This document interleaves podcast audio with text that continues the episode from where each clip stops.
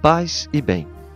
Diz Jesus no Evangelho: Procurai negociar com estas moedas até que eu volte.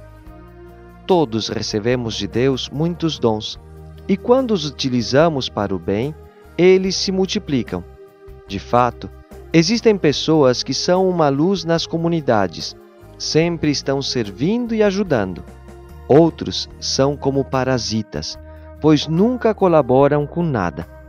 Quando volte o Senhor, ou quando iremos ao seu encontro, nos pedirá contas dos dons recebidos. Aos que produziram, lhes recompensará abundantemente, porém aos que esconderam os dons, lhes amargará a eternidade. Ainda é tempo, meu irmão. Descobre os dons que Deus te deu e coloca-os ao serviço da comunidade. Verás que eles se multiplicarão e serás muito mais feliz.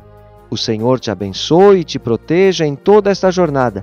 Gotas de Paz é evangelização católica dos freis capuchinhos do Paraguai.